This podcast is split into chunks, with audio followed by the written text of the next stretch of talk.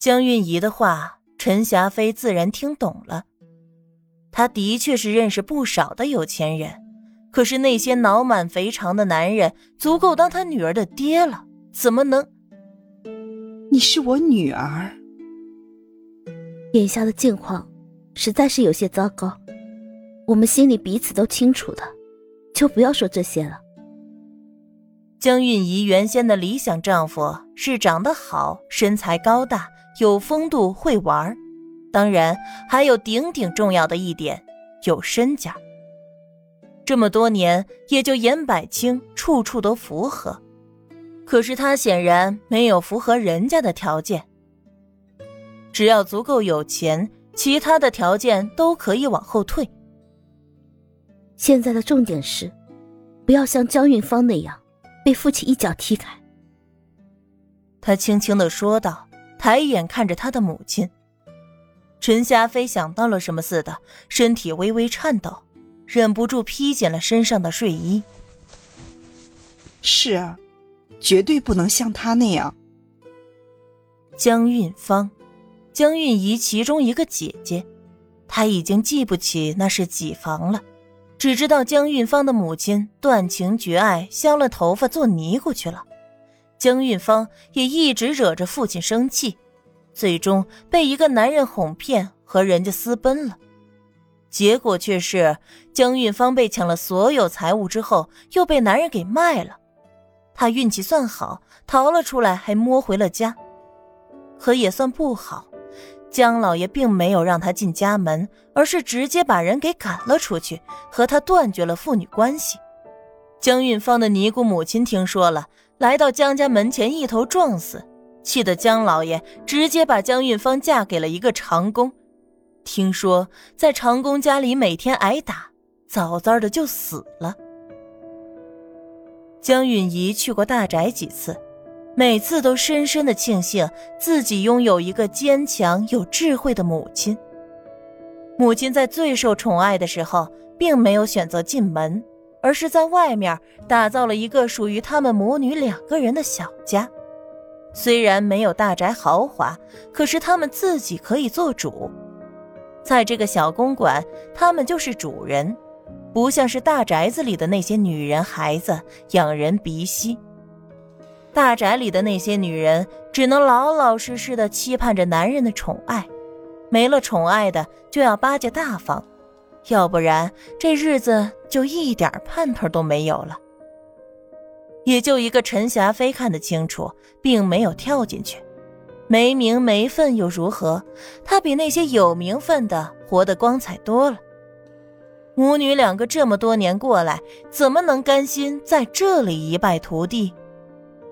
好，你肯懂事，妈妈心里再欣慰不过。妈妈早就告诉过你，男人是个什么东西，感情是个什么东西，只有抓在手里的钱才是自己的。今天看来，你做的很好。张维民这个事不能全怨你，谁也没看出来他是这么一个。陈霞飞咬牙切齿。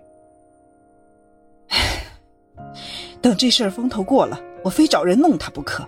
什么玩意儿，让我女儿白白受气。他们平日里交往的人，要么精明，要么糊涂，还从来没有见识过张卫民这样的，手段全无，愚蠢至极，还有贪心的要命，还像个臭虫一般死命的粘上来，野心都要写到脸上去了，无知者无畏。可是张卫民敢于一次又一次的挑战极限，他是真正的愚蠢。而被他们狠狠诅咒的张卫民，此刻正发起了高热，躺在床上打摆子。程玉芬六神无主，她是第一次出门长见识，在男人的身上下功夫行，要是真的让他撑起一个家，那可就差得太远了。两个仆妇被骂的不干了，偷了东西跑了。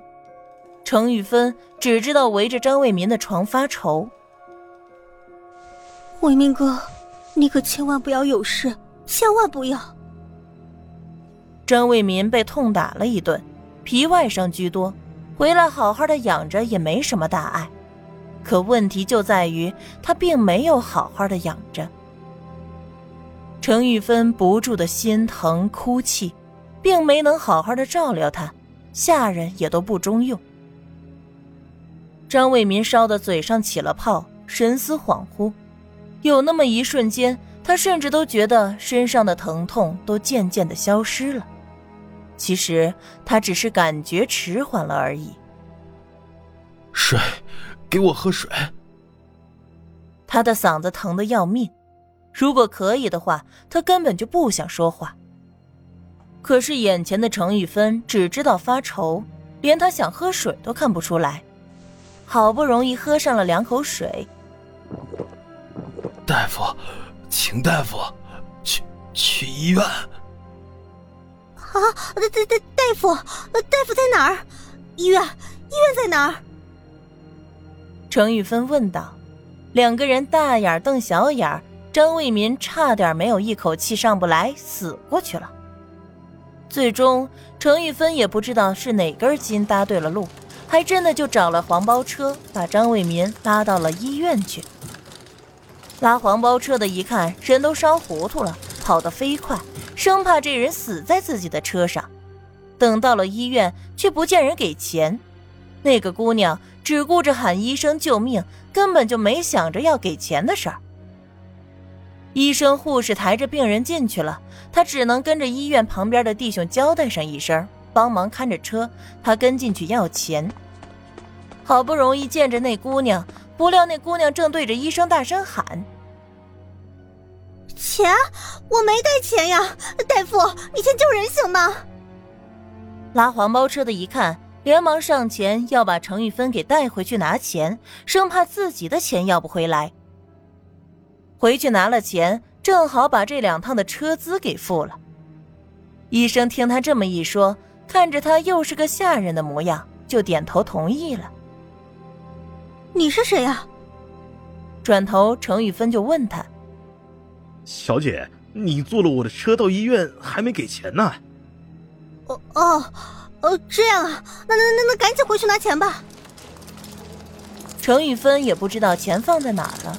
她也没管过钱，不过维明哥从家里带了那么多钱出来，肯定都在呢。只要他回去好好的找找，说不定……程玉芬突然就想到了别的地方，说不定维民哥生的这场病也不是没有好处。这么想着，她的心思活动起来。女人嘛，还是要有自己的私房钱。回民哥这么久也不让她管家，她的心里也不是没有想法的。你等着啊，我回家拿钱，等会儿还要去医院呢。到了家里，程玉芬迫不及待地下车冲进去。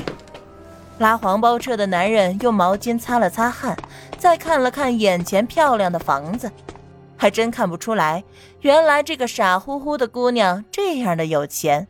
冒失莽撞，在有钱的前提条件下，似乎都客气了起来。